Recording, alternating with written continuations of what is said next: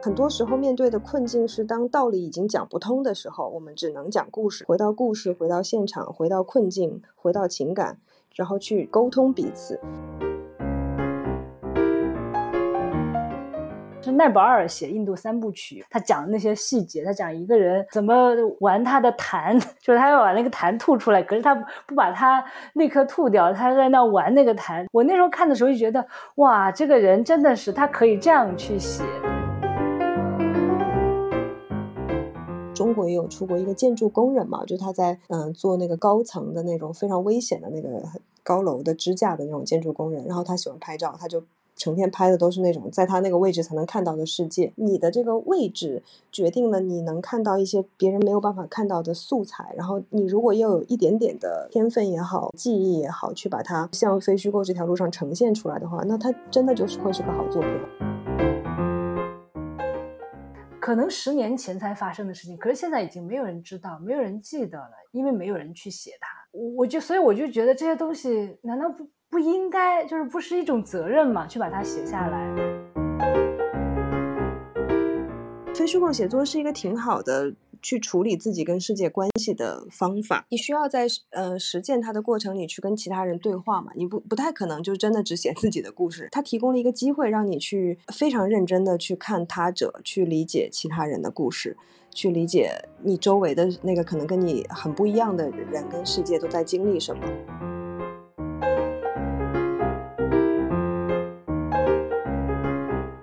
大家好，欢迎来到新闻实验室播客的第十九期。我是方可成，是一名新闻传播学的研究者。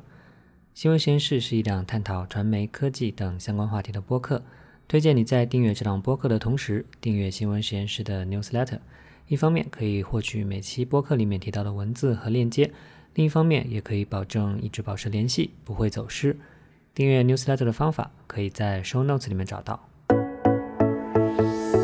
本期播客呢，照例是有两个部分，第一部分呢是我的每周碎碎念。第二部分呢是对谈，我邀请到了两位非虚构写作领域里面的资深媒体人，和大家一起聊一聊非虚构写作，尤其是非虚构写作对普通人的意义。最近半年啊，我经常使用了一款阅读工具，叫做 Matter。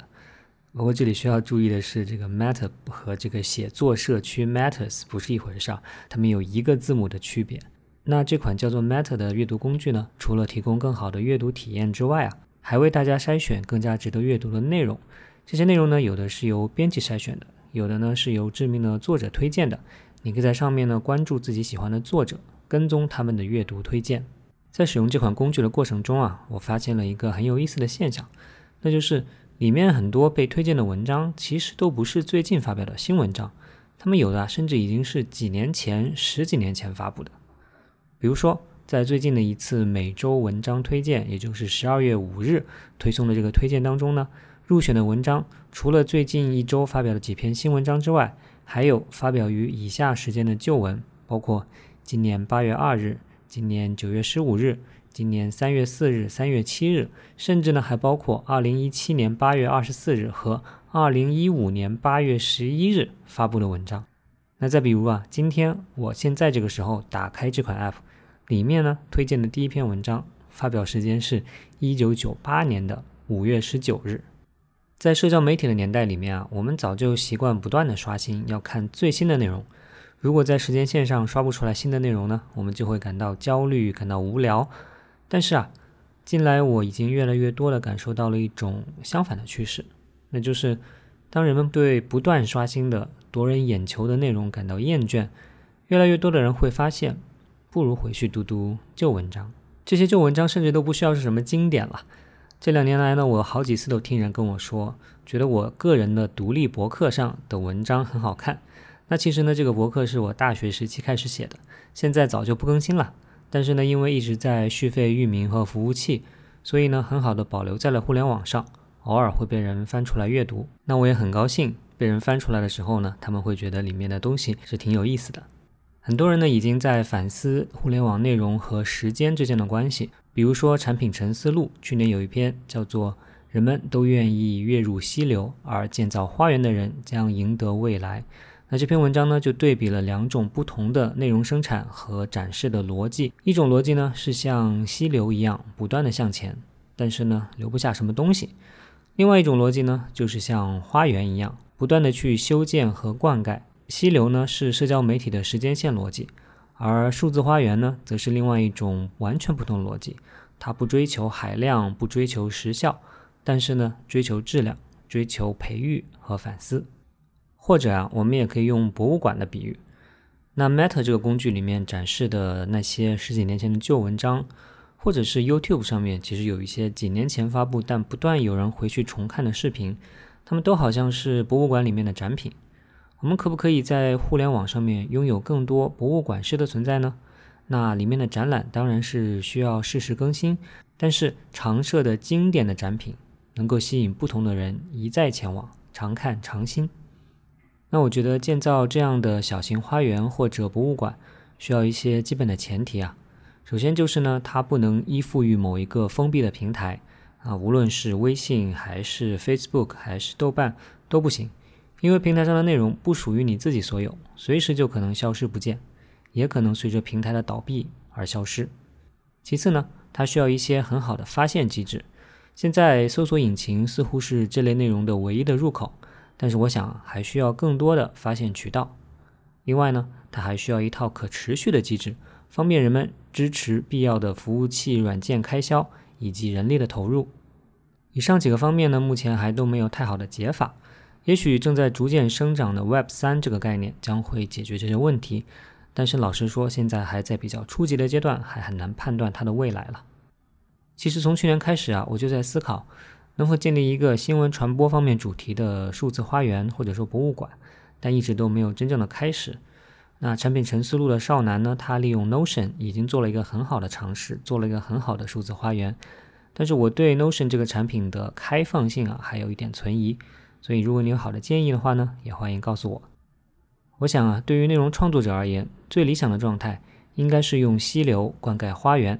比如说呢，通过 Newsletter、播客等方式。分享新的感悟，而在这个过程中间呢，可以将其中的精华部分沉淀下来，逐渐建造成一座花园或者博物馆。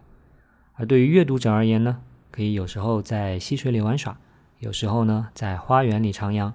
无论哪种方式的相遇，底色都是真诚的。好了，那下面进入本期播客的聊天环节。本期呢，我们是来继续聊一聊非虚构写作。那说继续呢，是因为在第十七期的博客当中，我们了解到了一个专业的非虚构写作团队——正面连接，它是怎么工作的。这次呢，我们更多的看一看非虚构写作和普通人之间的关系。那么接下来就来听一听吧。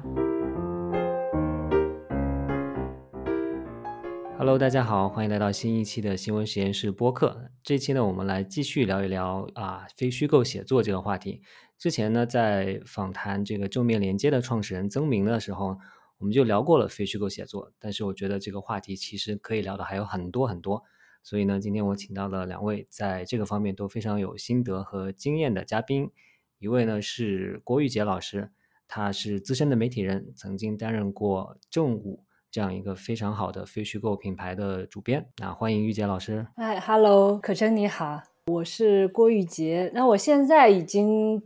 呃，不是一个，就是我没有在媒体里面的身份了，就在家里面做一些自由写作。过去二十年的确是经历了，嗯，中国大陆的媒体的一个黄金时期，然后又又到了衰落，包括非虚构也是一样。所以我今天可以分享一些我关于非虚构写作的一些思考吧。嗯。好的，那另外一位嘉宾呢是张杰平老师，那他是端传媒的啊主编，原来，那后来呢，他现在是这个 Matters 这个项目的发起人。那杰平要不要跟大家打个招呼？呃，可成你好，玉姐好，然后呃大家好，非常开心上这个 Podcast。那我们就先从两位的结合自己的个人的从业经验、写作经验。然后来谈一谈非虚构写作这样的概念本身吧，因为我觉得实际上大家对这个概念可能有不同的理解，不同的人的理解可能都还不太一样。那这个词其实它在啊中国，特别是在中国大陆的这个发展，其实也是蛮有意思的，可能和中国大陆的这个媒介环境也是很有关系的。所以啊，玉洁老师，要不要你先来谈一下啊？结合你自己的经验和你对媒中国媒体的观察啊，来为大家大致的梳理一下非虚构写作它到底是一个什么样的东西？我们在中国谈论非虚构写作，它又是一个什么样的概念？嗯，好，那我就嗯尽量简单有条理的把我这些年嗯感受到的一些一些脉络来呃讲一下吧。嗯，其实非虚构呃写作这个词，我相信你们两个也知道，它不是一个嗯就时间很长的词，就在中国出现。呃，以前我们叫这种文体，以前可能就是说，就是报告文学或者是特稿、特写，就出现了很多看上去，嗯，都有各自的重点的这这种词。那非虚构，我自己看到这个词是，其实是在大概是零零五、零六、零七，就那个时间段，因为那时那个时候开始，就是我那时候跟那个许知远在。一个编辑部嘛，因为你们也知道，他是一个非常的，嗯，阅读上很崇尚美国、英国的这么一个写作者，包括他的旅行写作，所以他那个时候开始买一些外文的书到我们的办公室，然后那个时候就可以看到书，原来书的分类是分虚构和非虚构。第一次接触到这个词，那个时候其实我们的写作也开始有一些，嗯。自觉或者不自觉的转型吧，因为不想要局限在所谓的新闻专业主义里面，格式很严谨的几个 W 之类的，就是这样的一些去个人化的这样的一种写作，呃，所以那个是一种就是还边界比较模糊，也没有自觉的去定义，只是一种自身的写作追求。但这个词在出现的比较成规模化，我应该是零九年、一零年。当时先是人民文学，他们做了一个栏目，叫做“非虚构”。我觉得在文学，因为他们有批评呃和研究的传统，所以他们定义的那个冲动是很强的，有这个习惯，所以他们当时就出现了一个非虚构写作的栏目，然后又出现了梁鸿的《中国在梁庄》。所以这个词就成为了一个现象，然后是一个有召唤力的这么一个词就出现了。嗯，所以我觉得，呃，这个词的出现，它就是应对的，就是呃，是两个领域的问题。一个是就是我刚才讲到的文学领域里面，一些作家和批评家觉得这些年的文学写作太个人化，太所谓的纯文学，而失去了社会现实的面向。尤其是底层，所以创造出这样一个词，想要用非虚构这样的一个词，去掉所谓的就散文啊，或者是就是来冲击文学的这种孤芳自赏的状况吧。所以这是在文学界，然后另外一个就是在媒体，因为媒体的市场化的浪潮是九十年代后半期出现的嘛，所以直到二零零几年这个时候，也已经积累了很多的写作者。嗯，有一些资历，然后也有文学追求，然后不满足于原来的那种写作的方式的话，那应该去哪里？那所以有一批这样的写作者去希望写一种容量更大的文体，然后也有这样的。那个时候我记得最有呃这种可能性的应该是时尚类的媒体，因为时尚类的媒体它没有所谓新闻专业的要求，但它有。呃，文体漂亮的要求，所以在时尚媒体里面就集中了一大批这样的，就是有文学追求的写作者。所以这个是我自己觉得非虚构写作，它在就在二零零九年前后出现的一个一个社会的背景和行业的背景。明白，可能在。这个时尚杂志之前，其实因为我之前在南方周末工作过，像南方周末以李海鹏为代表，他其实比可能比时尚杂志那一批更早。当然他自己个人后来也去了时尚杂志了。就是说，在南方周末这个地方，或者是一些啊其他的这种比较深度报道的这种报刊杂志，可能算是算是比较早一批开创的，更早的。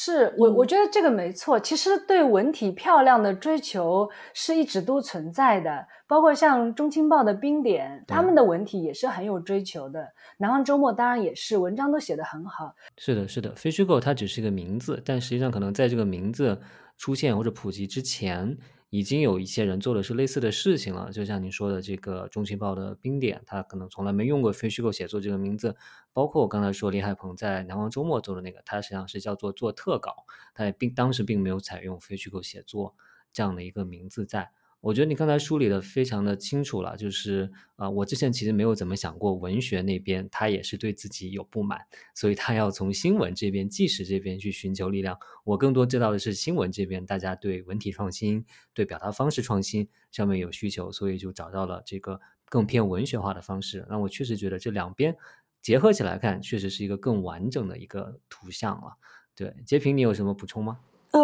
对，刚才那个玉洁的书里也也确实是提醒我，尤其是文学这边。我刚刚在听他讲的时候，呃，我就在想说，因为非虚构写作这个词其实是音译嘛，就是 nonfiction 嘛。那就像刚刚可成说到的，其实，在两嗯两千年初开始，南方周末、南方报系，其实在追求的这个特稿这个问题，就其实就是非虚构写作，只不过是。呃，而且也是也是跟美国的新闻媒体来学的，就是非常就是真的是非常忠实的在学美国的这些优秀的新闻媒体。我自己的经验一直是在嗯中国大陆以外，在嗯香港跟台湾或者是嗯繁体中文市场，然后在呃做报道的过程中，在实践或者是呃组织非虚构写作。在这个过程中，我们一直都会被问到底什么是非虚构写作。我刚刚听玉姐讲的时候，我突然意识到。呃，他其实还蛮是一个大家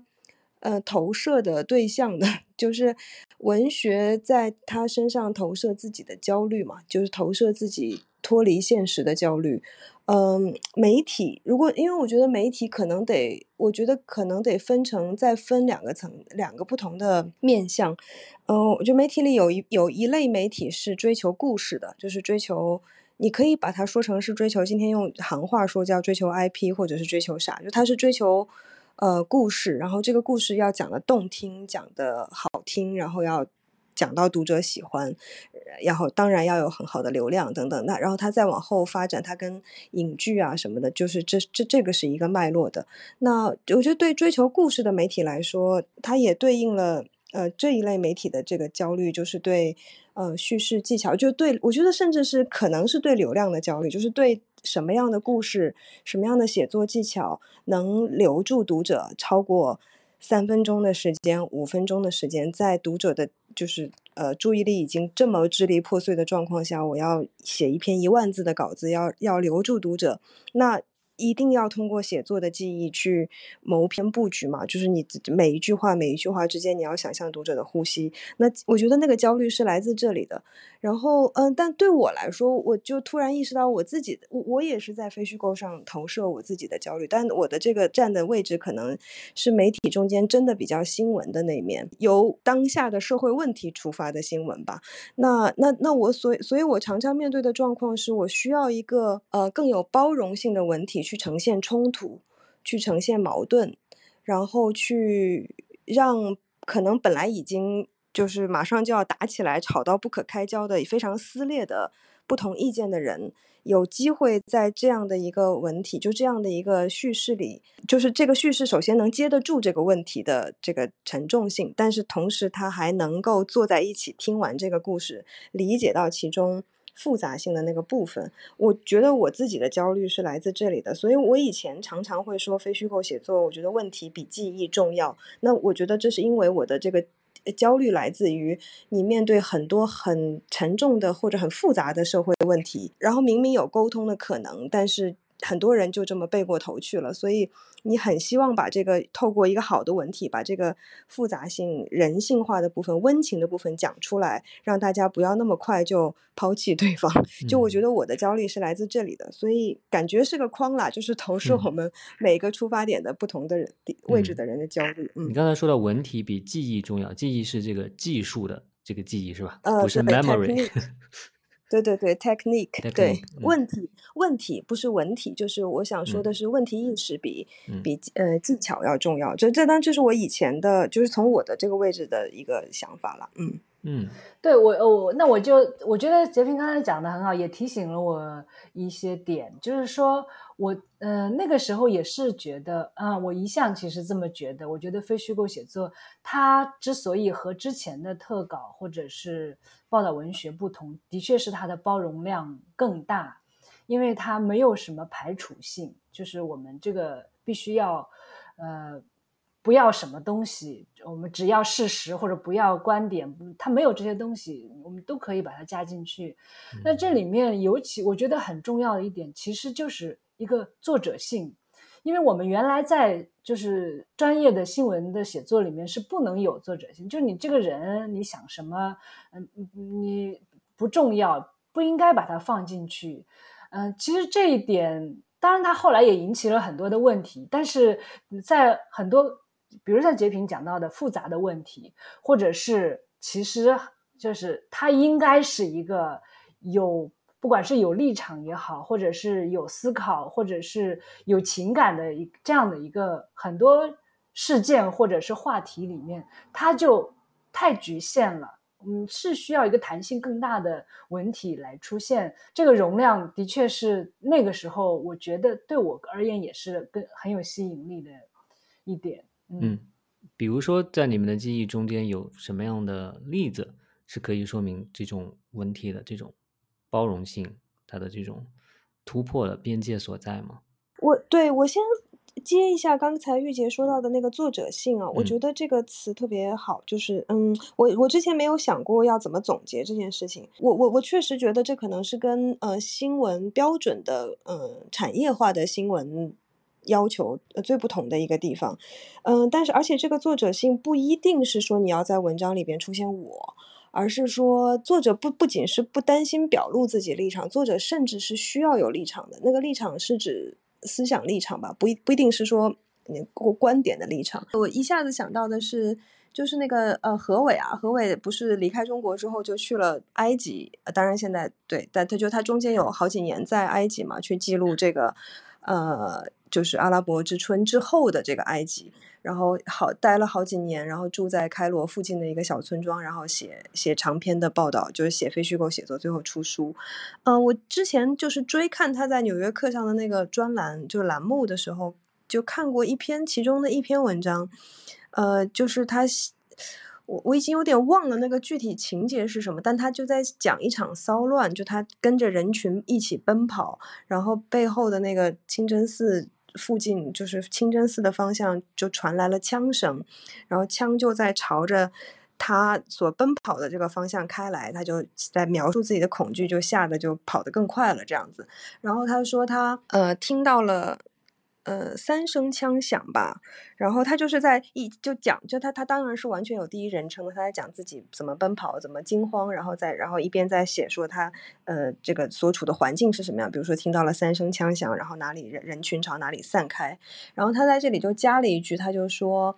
呃，但我没有回头，就是他说我不敢回头，所以我并不能确认。哦，他说那个三声枪响是大概从哪个方向射来的，但他后面加了一句说，但我当时太害，就是他就说我我当时太害怕了，我没有回头，所以我不能真的确认那个方向是不是从那个地方来的。然后这是一个很经典的，在新闻写作里可能就会被直接删掉的句子，就是因为你没有提供任何有效信息。未经确证的消息。对，但在在但是在这个文体里边特别重要，它一方面让读者特别有临场感，就是作者坦诚自己当时的，呃，就是已经吓到腿软的恐惧嘛，然后又坦诚告诉作者说，呃，告诉读者说我我观察到的是什么，但是因为我在现场存在局限。然后，所以我没有办法是一个全知的上帝视角，我得告诉你，我我我也不能百分之一百相信我的判断。其实，其实这种表达方式是很经典的，就是这个文体提供的一个包容性。我觉得在呈现一个复杂的，其实没有人能有胆量说自己有全知视角的超级复杂的世界里，就变得特别重要。嗯是，而且这个其实啊、何伟这么写，大家并不会因此觉得他是有啊、立场偏向偏向啊，不专业是不真实，是不专业，对吧？反而是其实更加信任他了。对对对，所以我我以前在写稿或者是看别人写的稿的时候，我我自己是越来越害怕，呃，在面对很大的，就是那种，我觉得跟事情大小也也很有关系。如果是一个边界很清晰的事情，那可能还好。但是真的在面对一场很大的事情的时候，如果这个作者是那种就是斩钉截铁的描述，然后嗯，就是好像他让你觉得他告诉你的就是全部了的话，我是会非常警惕和反感的。对，因为那样，因为那那就是因为不可能。然后我宁可你诚实的告诉我你的立场。然后和你的立场带来的局限性，那我会有自己的判断，但我会同理你的立场所看到的这些判断。对我觉得这个这是一个挺挺不同的地方。嗯，玉洁有什么补充吗？我那个时候也是最早我受到的启发，也是一个就是外国作家是奈保尔写印度三部曲。我在那个印度三部曲一开头就看到他去印度，以奈保尔那种极其刻薄的。呃，也也蛮有优越感的那种方式写他，就是进入这个混乱、肮脏、充满了贿赂和那个就是这这种猥琐行为的这样的一个国家的时候，他讲那些细节，他讲一个人怎么。玩他的痰，就是他要把那个痰吐出来，可是他不把他那颗吐掉，他在那玩那个痰。就是他，你看我那时候看的时候就觉得，哇，这个人真的是他可以这样去写，就是他，我他那个是一个非虚构写作的一个经典嘛，他可以，嗯，完全用自己的视角去写他进入这个国家的时候的印象。然后我就觉得，可是你记住，你可能看完这本书记住的就是这些细节，就是你当时眼睛里面所看到的。所以我们后来在正午的写作里面，经常都会很希望，嗯，记者你把你所在现场看到的东西能够写进去，就是你感受到你看到的东西。我当然我们会来判断哪些合适不合适，但是这种。嗯，经验就是你，就你很主观的那个经验是不被排除在外面的。呃，像我们的就是就是本，比如像罗杰奇，一个从财经出来的一个记者，他原来他财新，你看是他是很正点的那种新闻，呃，而且是调查报道的那种记者。可是他其实文笔很好，他每次他说他在财新的时候，他因为编辑总说他的。稿子写的不好，他自己也很有很不自信，很有挫折感，经常写交完稿就大哭。可是他他那时候在财新的财新有博客，他在博客上写记者手记都是阅读量最高的。是的，他写的很好看。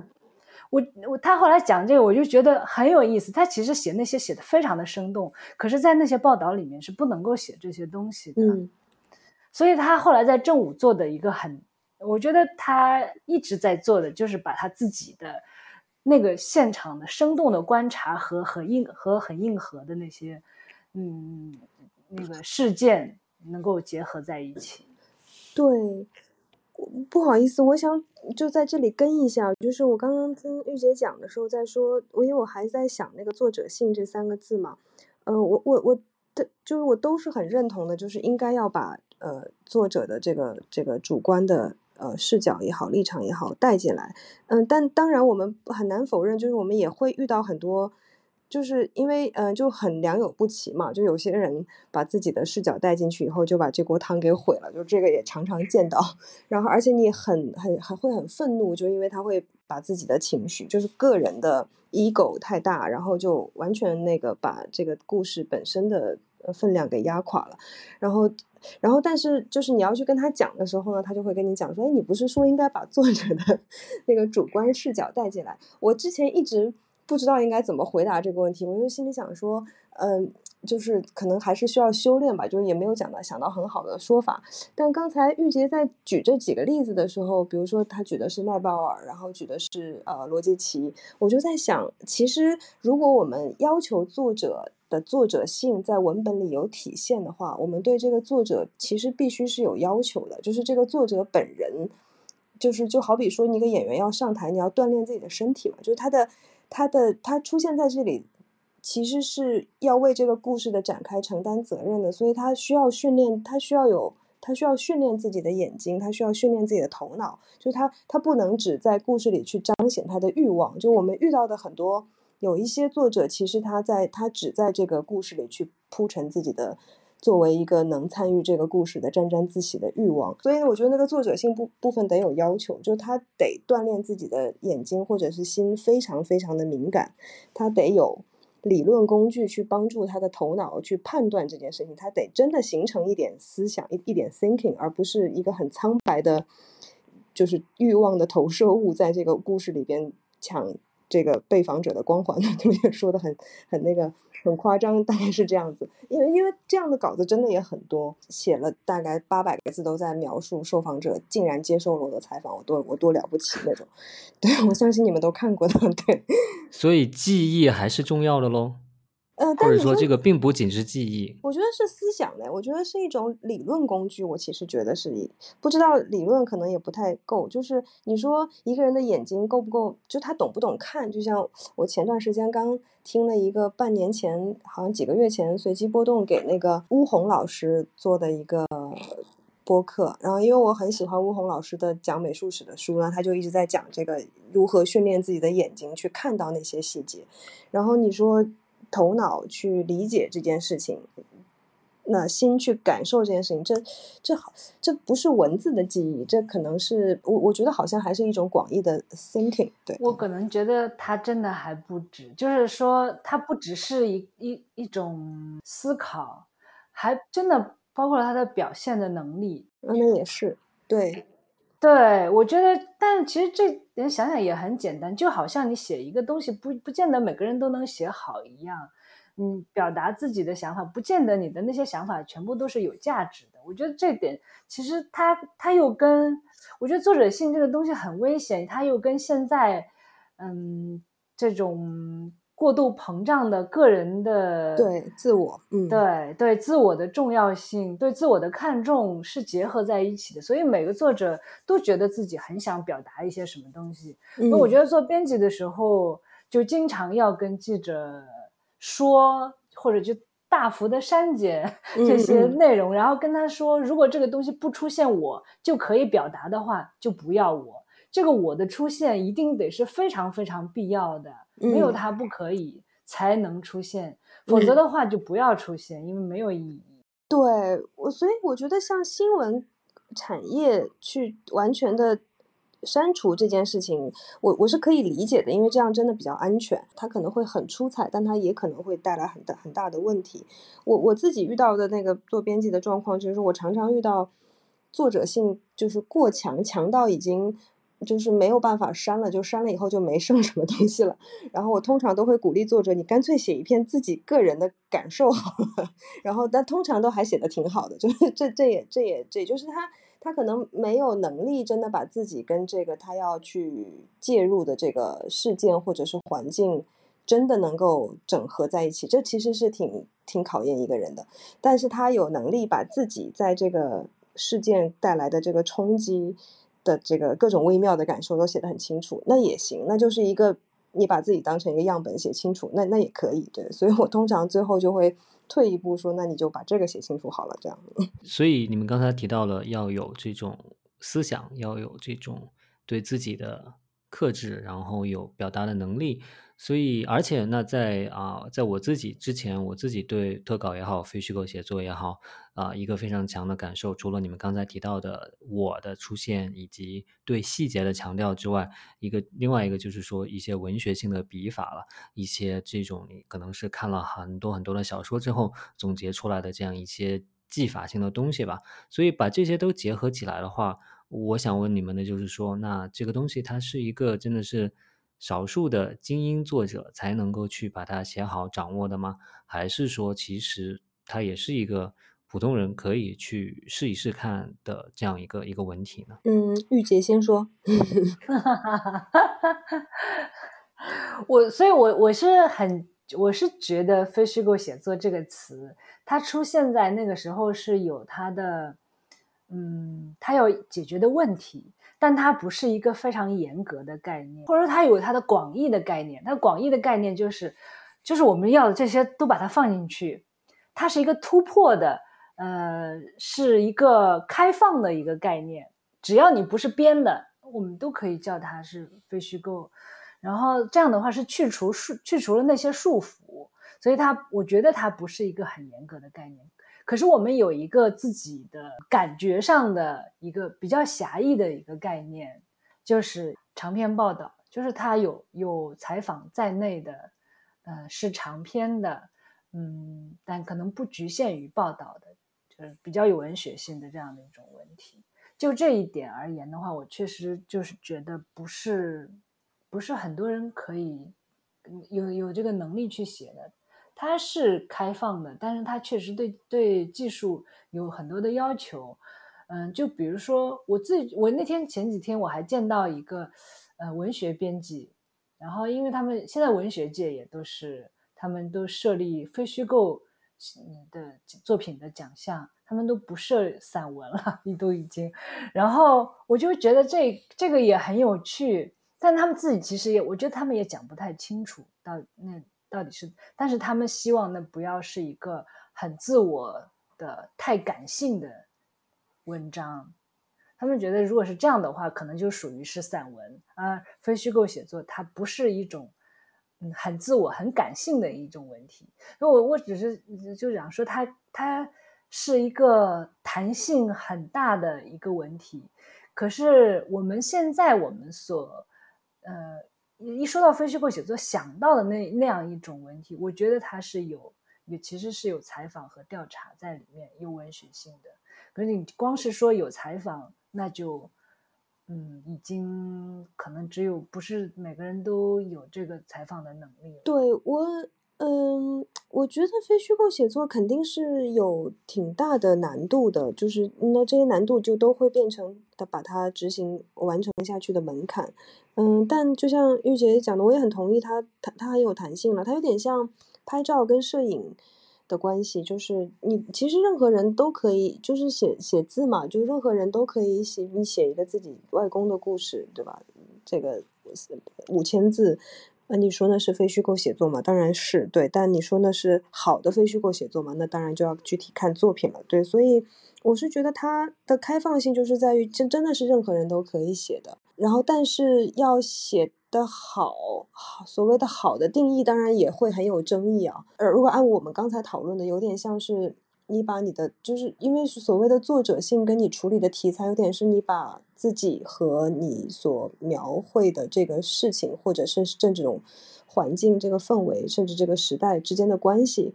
处理好，能把它作为一个能留得下来的作品，这个当然就难度很高了。那就有点像说，任何人都可以拍照，但你很可能一生都不会成为一个很伟大的摄影师，基本上就是这个状态。但我，嗯，另外一方面，我是觉得。我觉得是很多人从另外一个角度，就是我觉得很多人都有非虚构写。我觉得这个社会或者是个人都有这个的需求，就我觉得这个需求是也不能忽视的。我自己遇到的很多状况，包括我的朋友或者是就是以前的同事、学生，嗯，常常遇到的状况是非写不可，就是因为可能是在一个太复杂跟太呃让人困惑的状况下了，然后呢你。你需要去理解到底怎么了，啊，这个世界怎么了，周围的人怎么了，然后大家为什么都会突然做出这种事情来？然后其实很多人我觉得是被这种内心的困惑跟焦灼驱动着非写不可的。然后呢，当然在这种状况下，他们留下的文本不管有多成熟，我觉得是对他们自己首先是很重，首先是很诚实的，因为它是来自一个内生的很诚实的问题，而不是因为我。要去争名逐利，对吧？我要去，呃，夺得读者的眼球，就是他的他的他的初心是这样子。然后另外就是，还是回到一开始，对我自己来说，我被非虚构写作戳中的这个焦虑，就是这种，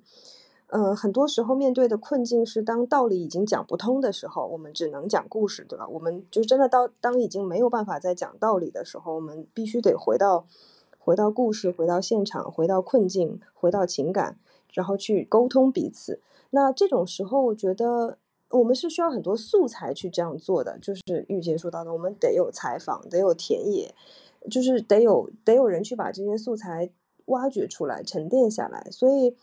他挖掘出来的这个东西，可能还不是一个完整的，嗯，到能够写成书的作品。但是，那个素材依然是非常有价值的，因为后面。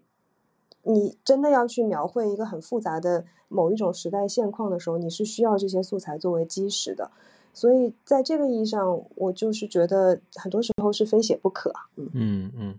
拍照的这个比喻我觉得挺好的，就是啊，当然不是每个人都能成为摄影大师，但是你其实是有一些办法可以让你的照片拍得更好一点的，对吧？你对对，你稍微学一点点用光啊、构图啊，就跟你。在这个非虚构写作里面，你你稍微去学一点，你去采访的技巧，你去写作的这个方式，其实是蛮容易把你的这个作品就提高到一个一个层次去的。是的，是的，之前有过几个呃，就是很异军突起的这个摄影师，比如说那个。呃，好像我记得有一个香港的，有个菲律宾女佣吧，她是一个菲律宾家佣，但她非常喜欢拍照，她后来就去念书了，就真的是，就是她的作品真的非常好。然后，那她的那个就是来自她本身的生命的这个经验，是其他人无法看到的，根本就不会有她这样的视角。还有一些什么，在上海好像还是哪里也有，中国也有出过一个建筑工人嘛，就他在。嗯，做那个高高层的那种非常危险的那个高楼的支架的那种建筑工人，然后他喜欢拍照，他就成天拍的都是那种在他那个位置才能看到的世界。那对我来说，就就是这样，就是你的这个位置决定了你能看到一些别人没有办法看到的素材，然后你如果又有一点点的天分也好，那个那个记忆也好，去把它。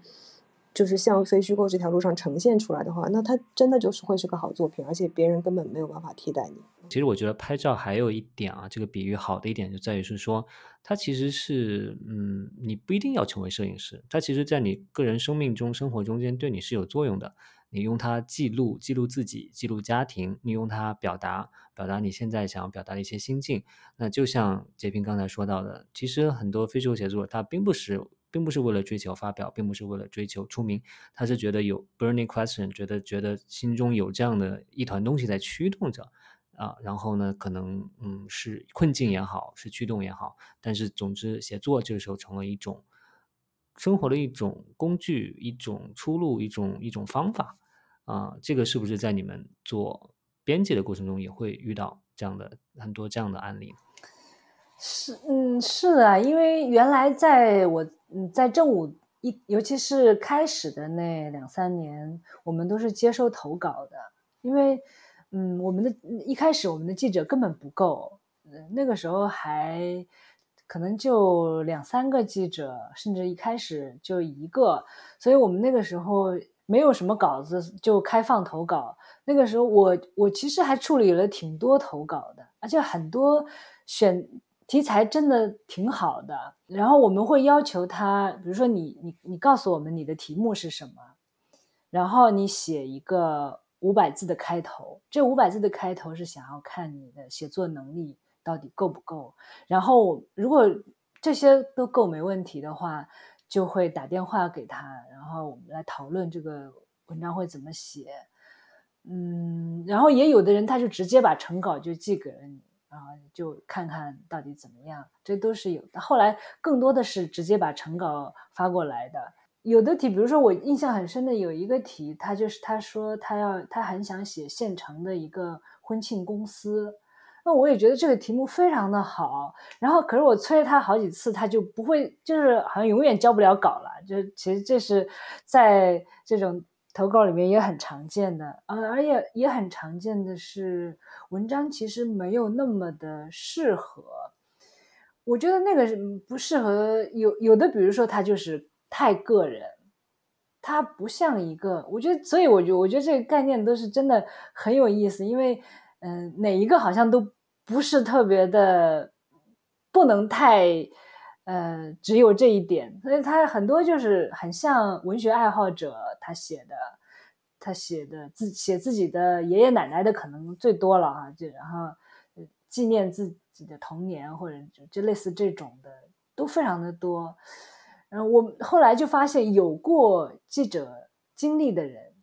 他写来的东西是比较有修改的，嗯。空间的吧，就是就是可以接受的。如果不是，就只是文学爱好者，我觉得你你们刚才讲的，就是说每个人都有自己写作的，嗯嗯欲望啊，或者他有这个表达的，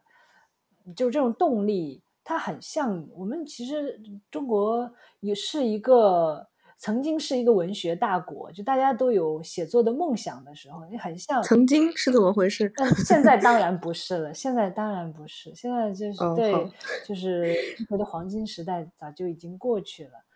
嗯，所以所以如果这样的话，你就会觉得那个文章很很难很难要啊，对不对？嗯，只有。他有那个意识去写一个别人，写一个他者，而且他他的语言是比较克制的时候，你才觉得可能这个是是他是当然是充满他自己的感情的，但仍然是一个在写别人，在写他者，而且是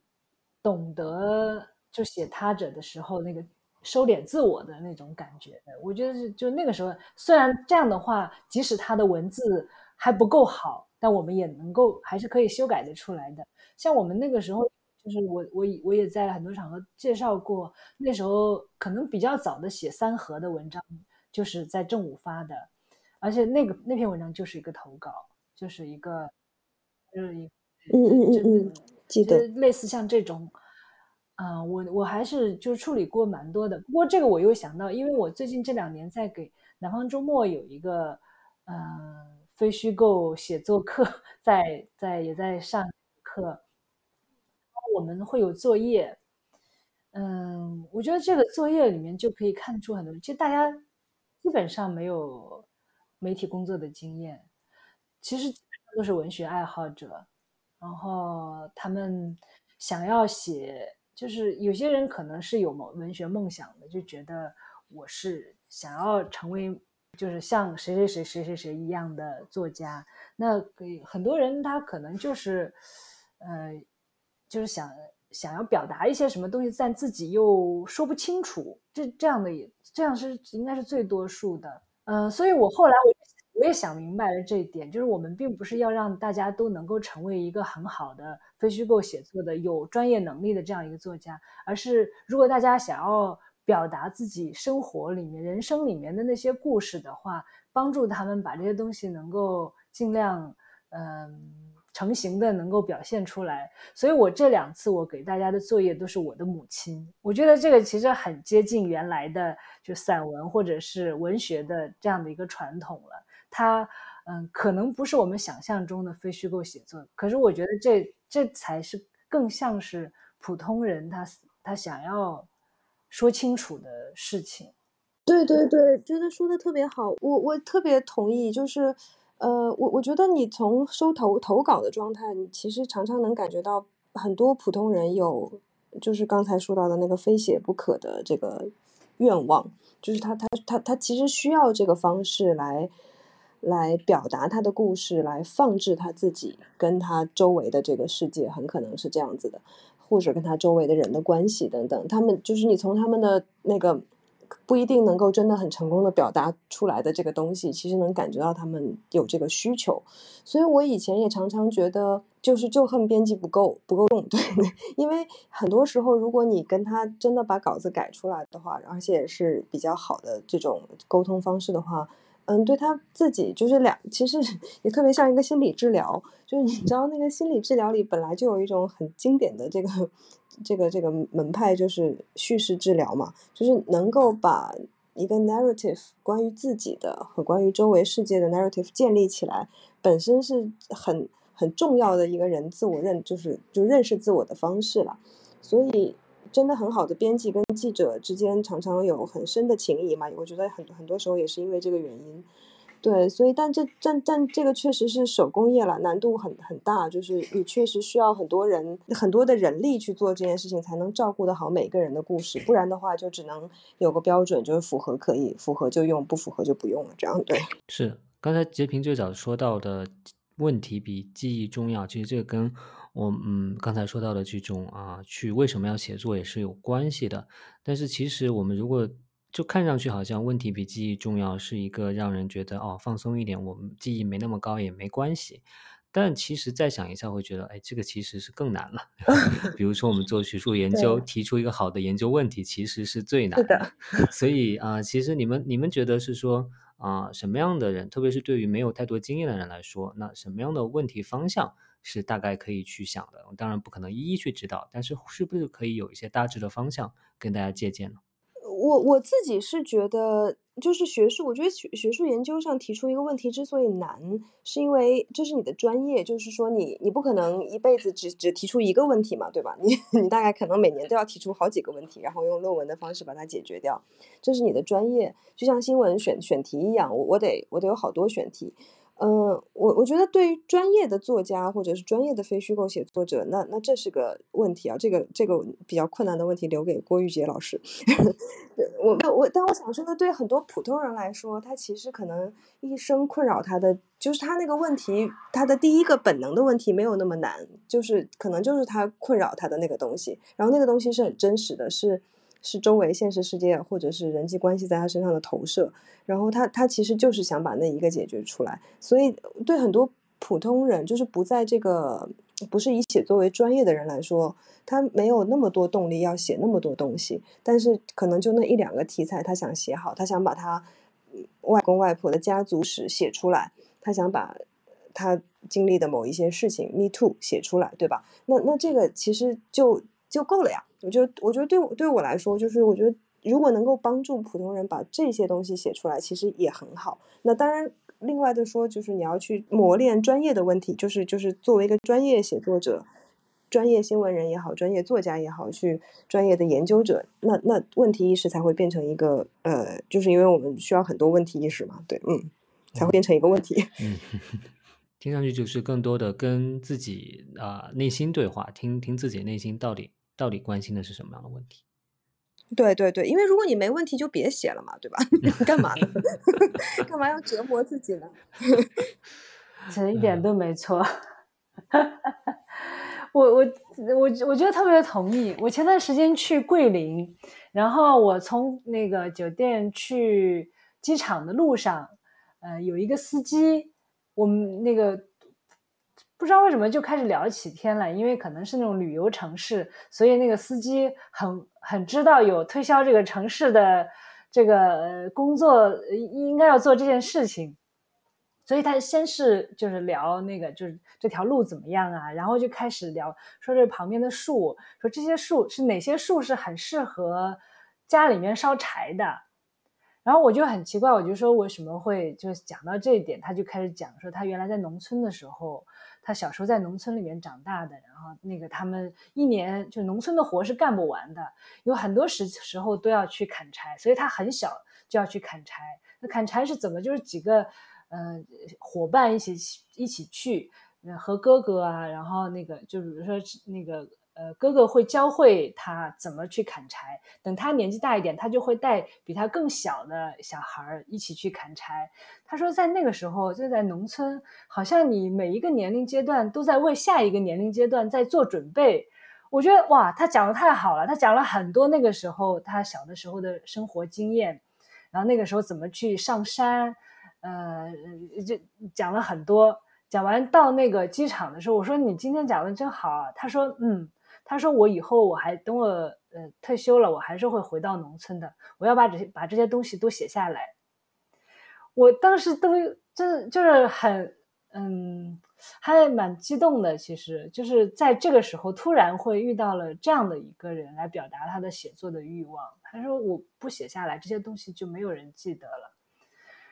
所以，我我觉得其实嗯，很多人他内在的是有。他关心的东西，他的记忆，他想要留住的那些东西，或者说他想要搞清楚的那些东西，每个人大概都有自己的那个主题。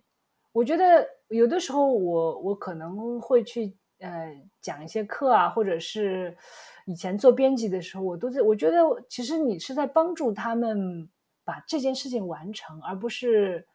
呃帮助他们去寻找题目。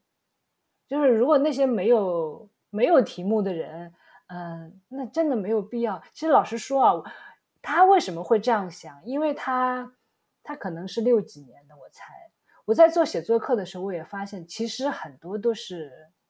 嗯，可能是七零后或者是八零后也有一些，可是也就大概就是这个年纪。九零后就越来越少，越来越少，因为，嗯。当然也有可能他们还没有沉淀到那么多想自己想写的东西，但也有可能文字已经不再作为他们最主要的表达的方式了。后来你把联系方式留给这个司机没？那个跟他说以后写了可以。当然没有，我没有，我没有暴露自己的身份。但我其实当是想了一下，我觉得我是是蛮想在这个事情里面，嗯，做点什么的。但是我想，哎，算了，我。如果我们再问一个，就是一个比较实际一点的问题了，就是说，那大家感到有这样的一个东西想去写，那有没有一些就是嗯方法也好，资源也好，或者是一些路径也好，是可以给大家去参照的呢？啊，遇见你说有你上过一些课，辅导过一些人，不知道有没有？当然很难把一课的内容压缩在啊一分钟两分钟回答完，但是我不知道有没有一些啊大致的经验可以分享啊？天哪，又在这里讲那个 怎么样才能把文章写好是吗？课程出了一个题，说玉洁能在五分钟之内把你的的课的精华讲一下，真的是。我要有这个本事，我现在就去开那个抖音。抖音只能三十秒，不要五分钟。啊，我觉得这的确是很难的。我原来其实我在台湾也读创意写作嘛，当然那个时候我也，嗯，我就发现其实写作还是很难教的。就是你我我就嗯，有时候我看他们。别的人去上创意写作课，我也很很好奇，就是怎么样在两年内 把这个就是一个可能写作课写作可以提高到一个什么样的水平，我不知道怎么做到这件事情。后来，但后来我呃在编辑工作当中明白了可以怎么做，因为就像杰平刚才讲，这是一个手工艺的，就是一个作坊，你其实是通过一件一件的你的。产品的打磨，学会了怎么样去做这件事情。我觉得我们的那个时候的记者，在呃我们反复的修改、沟通，让他重新写，再交回来，这个过程里面，基本上写作都有了很很高的，嗯，那个进步都很快。只有在这个过程里面，我觉得我我觉得才是可能的。当然有很，如果你没有这个条件，我我觉得基本上绝大多数人都没有这个条件。碰不到这样的工作的环境，嗯，只能自己一遍一遍的写，没有办法，没有其他的办法。然后在写作当中去总结。我们以前也没有这么好的编辑的时候，就是会，比如说看到好的英文的文章，就我们自己去翻译，然后一段一段的分析。他这段是怎么写的？这段和下一段的关系是什么？为什么他第一节写这个，第二节写那个？嗯，都是这样的去学习和成长的。明白，所以不需要三十秒了，五秒钟就够了，就是 开始写吧。就 是对，没没错，没错。那在写，我觉得写作是其实是很艰苦、很孤独的一个，就是这么一个职业，要真要做得好，要。要能承受得住才可以。嗯嗯，对，当然是说，他也对大部分人来说，他不需要成为一个职业了，对吧？就是，嗯，就其所以就取决于你想在里面去投入多少的时间和努力。因为我们这几年都会碰到一个文字的危机嘛，是其实是最早我们在媒体里面最容易能够感觉到这一点。嗯，然后这几年基本上就已经好像变成了一个常识，文字的危机。嗯，然后它对于视频，就那个相对于视频，真的变成了一个弱势的媒体。嗯，但是我一直是，就是我越做越觉得文字真的是一个，还是一个，嗯，最自由而且最强大的这样的一种工具。嗯，自由，自由就是说，你就不需要有什么器材呀，或者跟人家合作，那你自己坐下来就可以写。所以这也是为什么有一些很底层的写作者，他可能还没办法去做别的，但至少还可以写。然后另外一个，他的能，就是他的那个能量是很大的，嗯，他可以表表达最复杂的东西。所以，我我是觉得，就是如果愿意写的话，是很值得去去去去用的。文字这个这个我们这个媒介，一个最古老的，但是其实真的还是一个最强大的媒介。我我其实刚才很喜欢玉洁讲到她讲投稿的时候，有一个人他用了说哦，我其实是。不是帮助他在写作，是帮助他在完成嘛？因为我可能真的蛮蛮从这个很多人非写不可的这个这个层层面出发去去同理这件事情的。我我嗯，我觉得一个是我们需要很多这样的素材浮出水面，嗯，去帮助我们构建一个，就让我们的历史不要丢掉太多东西。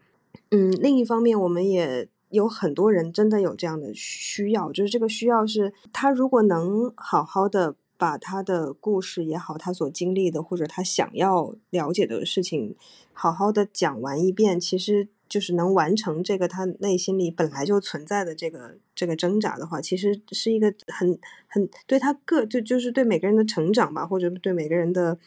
嗯，不管是思想成长、生命成长，都是很重要的一件事情。然后这件事情是不太容易用呃现现在的任何一种产业或者工业去去，就不太容易放进一个现成的框框里的。所以我才觉得写作课是很宝贵的。但但当然，我们也能看到有很多是很那个嗯，就是商业导向的写作课嘛，就是你写你学会写作，你就可以变成一个网红，大概这个导向。另外就是对我要接这个，就是我们我自。己在做，最近十一月上线了一个新的计划，叫呃在场，就是非虚构写作奖学金。那我这其实中国大陆出过好好好几次吧，单相机啊，还是嗯古语，还是反正好几个以前做非虚构写作的机构都出过这样的奖学金，就是有点像给你个几万块钱稿费，然后你可以把一个作品完成，大概就是这样的一个。整个的是一个大逻辑，但是我看到的大陆的这些奖学金，嗯，很少，就是很多很多奖学金没有持续下去，可能就是一次两次就过去了。那我也不知道有没有什么别的原因。那但其实西方世界超级多的，就是英英呃欧洲其实非常非常的多，美国也非常非常的多，就大大小小的。因为我以前在做端的时候，端的国际新闻。呃，里边一大块的资源，其实都是靠这些大大小小的奖学金在放的，在支持。嗯，然后中文世界太少了，就没有，就不是不是少，就是没有，就极其少，就就是 几乎没有。对，所以我我我其实自己是一直想，呃，应该是说我在做记者的时候，一直想申请这这个奖学金，然后就发现没有。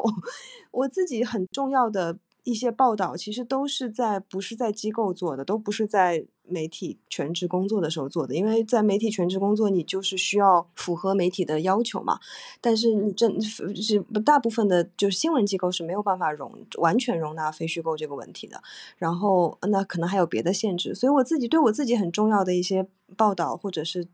作品，都是都是在一个人。嗯，freelance 就是完没有工作的状况下，就是完全靠个人的存款去完成的。那我好歹还有点存款，或者是可以有半年的时间完全不考虑工作，就是就是也也没有收入也 OK 这样。但绝大部分的人是没有这个条件的。我觉得确实是这个状态下写出来的东西才值，才才才才是一个比较全心投，就是在比较心无挂碍的状况下。又不用满足某些各种机构的需求的状况下，其实是容易比较容易能够完成的了了，让这个作品，所以我才觉得这个超重要。那嗯，对，就是玉玉洁跟可成都是我们的评委嘛，对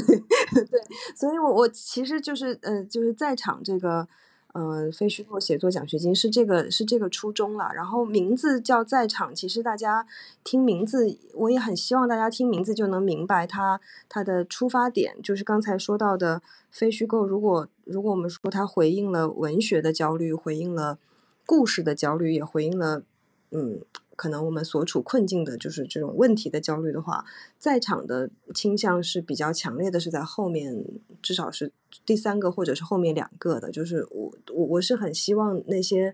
呃，已经有问题，就是堵在这个嗓子眼儿不吐不快，然后不不去把它讲出来，不去把它好好的做田野研究清楚，就过不了 这关的很多人，能把他的故事。就是就是就是透过一个有机的支持，然后把它完成。在场，呃，我们把它设置为是三个月的项目，就是我我这也是特特别设计的，我不确定这样好不好，我还想要试试看。就是因为我们看到，嗯，中文世界以前有过的，常常都是很长的，就是一年左右去完成一个很很大的作品。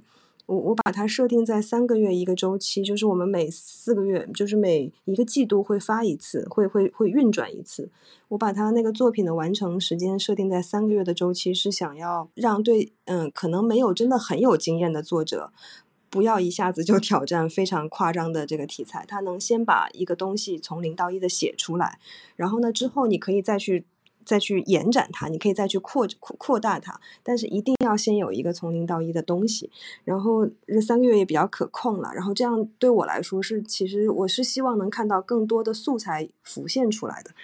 大概是一个这样子的。嗯，说到如果说资源的话，就是想做这件事情。嗯。啊，我有问题呀，就比如说你这三个月是，比如说我现在申请，然后申请下来之后，从那个时候开始三个月就是是一个完成，对吧？是完，就那个时候就要完成。对对对。好，你我看你们的那个里面，其实有一点我也觉得很有意思，就是你们说，呃，会有编辑，呃，一直会保持联系，是会这会是一个什么样的角色呢？呃，就是我们会请几。呃，看最，因为最后其实就是入选三个作品嘛，就是他最后入选三个作，嗯，不排除可能会有并列的，就是我们也不是真的卡的。如果真的有非常好的，比如说五个、两个并列三等奖，两个并列二等奖也可以，但不会太多嘛，总量来说。所以我们其实是会给每个作者配一个编辑，我们会付给编辑，就是。呃，工作的费用，那有点像是一个，就真的像在机构里你的编辑一样，就是他可能要，他可以跟你讨论写作计划，他可以跟你，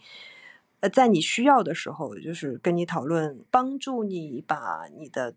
呃，故事最后。嗯，变到一个成品。如果你是一个已经很有经验的记者，那你可能需要的是在后期，就是可能完成了之后，需要编辑帮你一个一个一个 fresh eyes 来帮你看这个故事有没有哪里缺的，事实查核，然后帮你去讨跟你讨论这个叙事。那如果你是一个完没有太多经验的，呃，偏素人的作者，或者是可能很年轻的，就是可能只有一两年的，不管是。田野研究的经验还是写作经验的话，那可能从一开始，在你需要的时候，你就可以跟编辑去讨论，我该怎么，这是我的写作计划。那我要我的我我现在打算采访这二十个人或者五个人，呃，这个角度应该是怎么样才磨得更 sharp？其实都是可以跟你讨论的。嗯，所以其实如果入选的是这个之前没有经验的人，也其实也不用担心，因为会有。等于有一些编辑手把手的支持，这种感觉是吗？嗯，是的，是的，我我我我自己是这样想的，呃，但所以第一期真的需要试一试。但老实说，我之所以把这个嗯节奏设置在三个月，然后又要有编辑，我我我是很希望在场就是这样子三个月三个月的运作下去，到比如说到明年，因为我们是打算持续做下去的，然后到明年。甚至到第三年，你你几乎都可以把它理解为一个去中心化的媒体了，对，因为它其实就是让让作品和作者不断的涌现出来，然后但是由编辑给他提供支持网络，最后你发表出来，它是一个，它其实是个生产过程了，但它只是一个没有一个核心的编辑部啊在运作的这样一个生产过程。我觉得这个也是蛮有意思的，就是它会变成一种生产方式，因为我，呃，我。这两年我对非虚构写作其实一直蛮悲观的，因为就从它涌现的那个时候可以看，它是从文学界和媒体两个两个领域所共同涌现出来的这样的一个现象。那它其实就是依托，就这些行业的发展吧。我觉得它其实依托两个两个两个商业模式，一个是出版业。然后一个就是媒体的，可是这两个行业这些年都很明显都过得不怎么好，所以我们那个时候，嗯，一起出发的很多的非虚构写作者都已经离开了这个行业，很多都是很有才华的，写的很好的，但他们后来，嗯，应该是去了在这个时代发展当中更在潮头的那些。那些那个新的现象，或者是嗯行业和领域，所以留下来的写作非虚构写作者其实已经很少了。然后我也在想这个问题，因为比如说那些年随着就是媒体还有呃就是互联网的发展，因为那有一段时间就大家都过得很好，那个日子那个过得好，可能也是不太正常。那你可以有很高的收入。然后，呃，工作其实压力也没有那么的大，而且你还享有很多就是光环。然后现在可能我觉得大家日子过得都没有那么好。我看到的很多很多人，要么他就是收入就是如你如果还要做这个，可能要么你就收入不是那么好了，要么你就是，嗯，就是真的是忙成狗，嗯，都是有可能的。但是就是。那我们怎么来面对这些问题？怎么解决这些问题？我真的觉得这是一个很现实的一个处境。嗯，是的，是的。这个奖学金在场这个项目特别想要去回应的是这种，呃，就是已经失去了那个稳定的能让它持续生产的这个环境吧。不管是个新闻机构，还是一个战场，还是一个啥，就其实很多人是被动或者主动的，其实是被被被抛出来的。那但抛出来的人，他还有这个动力跟就是心头有这把火，还想要写的话，那那是需要系统性的支持的，就是需要一个更分散式的支持系统去让他能够继续支持下去。然后另外一个是，我之所以想强调在场，还有一个点是，这个奖学金我并不是真的，因为我觉得刚才说到非虚构有很多种嘛，就是其中有一种动力，就是大家说到时尚媒体，就是 GQ 啊，或者是。嗯，君子杂志就是他们就是在做的这种对故事的，呃，极其精致的打磨。呃，我我当然觉得那个是有价值的，但这不会是我想要支持的对象，因为因为因为那样有它有一个市场逻辑去支持它，就它有一个商业逻辑去支持它，去去自然的去让好好作品可以出来。但是有一些类型的写作是没有是没有商业，就是是没有商业逻辑这回事的，是它也不符合我们今天。华语世界的主流的市场逻辑，甚至还可能会遇到很多困难。那那就是对这个是我觉得特别需要投入资源去支持。没错，呃，这篇前面提到的欧洲、美国有很多这种啊基金呢，他们其实也不是从市场逻辑逻辑去支持的。那他们其实更多是从社会影响力的角度，所以可能给那些那些基金所啊支持的项目，更多是哎觉得你的这个调查也好，你的报道也好，能够去对社会产生正向的影响，这是他们的一个判断标准。那啊，对根根据我的感觉，那在场这样一个啊非虚构写作奖学金，那他当然他。给钱出来，当然也是有他这个啊希望支持的这样一个方向的。那听上去其实就是，嗯，更多的还是一个对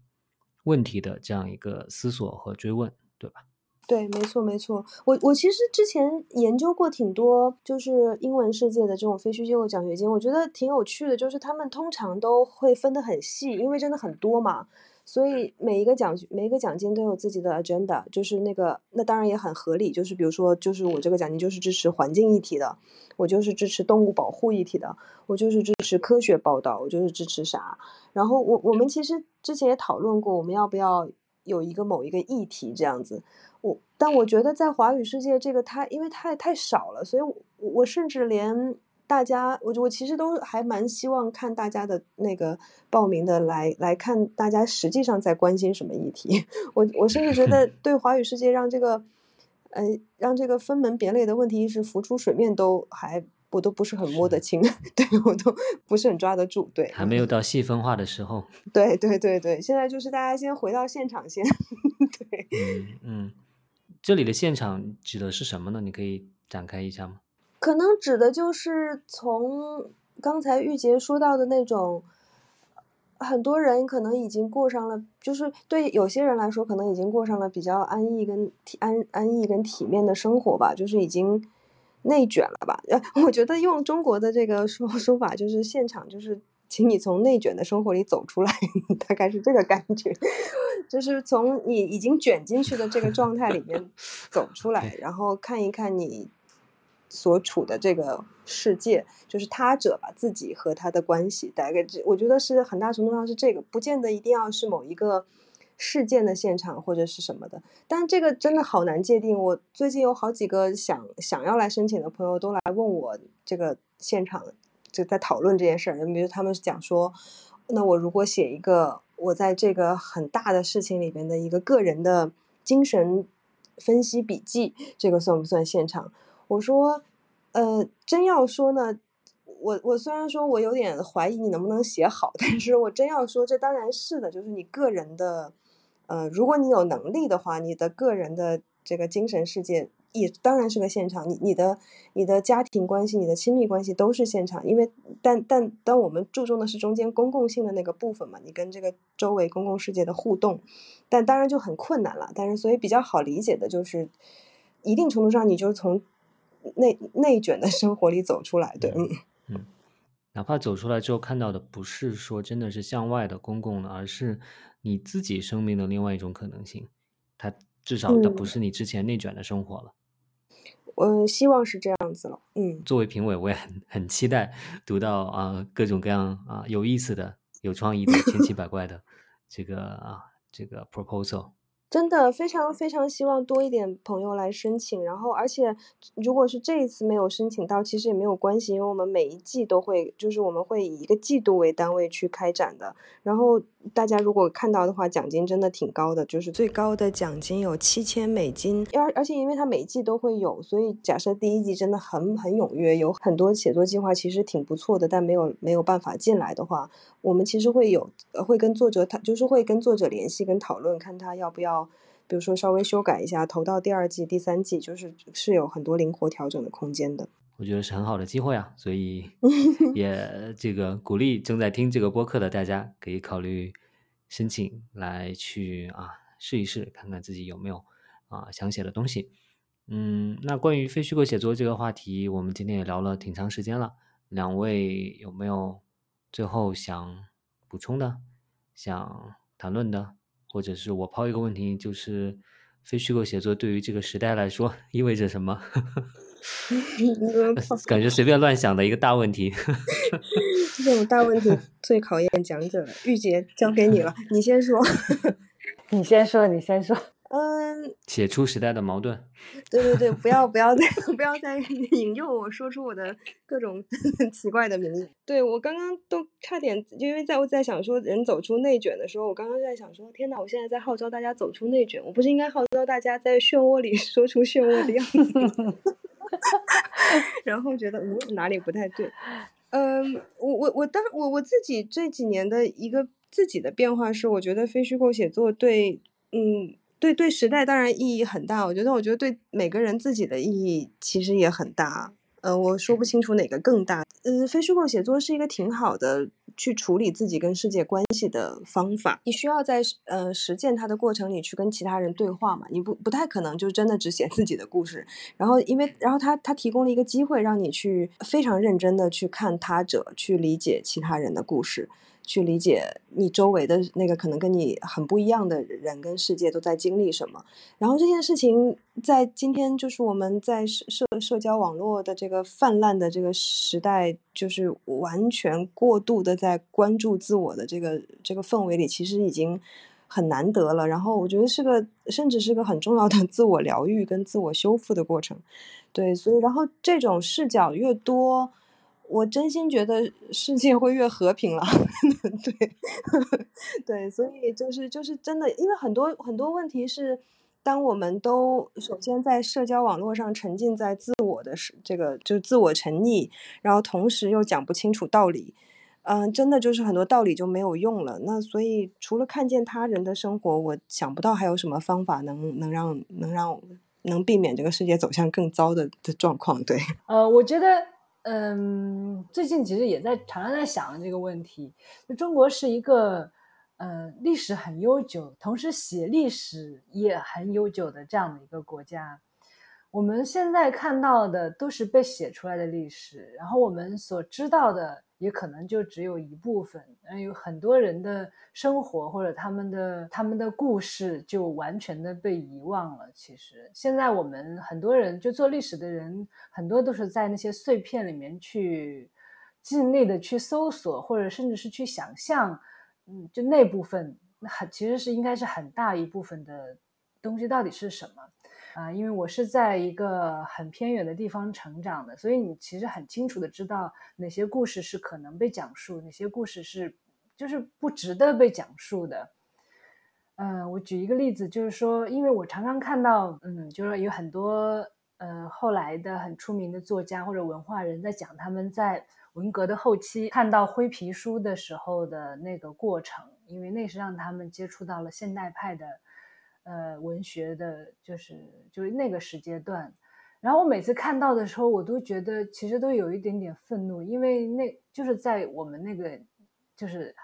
偏远的被遗忘了的一个。小小镇吧，其实那个阶段根本看不到这些东西，即使再过十年，可能都不一定能看得到这些。那对于一个，假如说是一个有文学梦想的一个小孩儿、年轻人来说，嗯，他这些年就是失去了。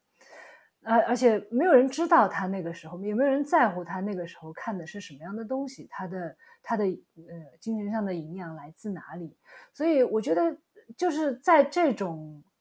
你你很清楚什么东西会留下来的。我我觉得我一直在这样。你当然你还身为女性，也是会呃每次都很清楚的知道，就是可能十年前才发生的事情，可是现在已经没有人知道，没有人记得了，因为没有人去写它。我我就所以我就觉得这些东西难道不不应该就是不是一种责任嘛？去把它写下来，呃，然后可能可能当然你现在你也没有机会发表。或者说没有没没有人要看，这都是有可能的。可是再过几十年，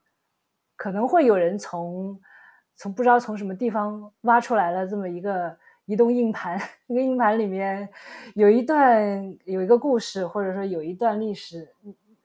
你会觉得非常的惊讶。那个时候曾经发生过这样的事情吗？这是我我可能感觉到的，很多时候写作的那种紧迫性和责任。就是因为太多东西应该被写而没有被写了，应该被记得，但是完全被遗忘了。所以我觉得知道的人有这个有这个义务去把它写下来。对，呃，所以总结两位的就是非虚构写作，一方面啊可以让大家增加增进互相的理解，促进世界的和平；另外一方面呢，可以去啊倾听和打捞那些被遗忘、被忽略的这些声音。感觉把两位的答案总结起来，就是非虚构写作是为了一个更好的人类命运共同体了。太完美了！我听到我听到我的总结是促进沟通、世界和平，我已经想要下线了。好，那我们今天就先聊到这里啊！谢谢两位老师。好，谢谢谢谢可成玉姐。嗯，好，谢谢可成啊，谢谢截屏，今天聊得很开心。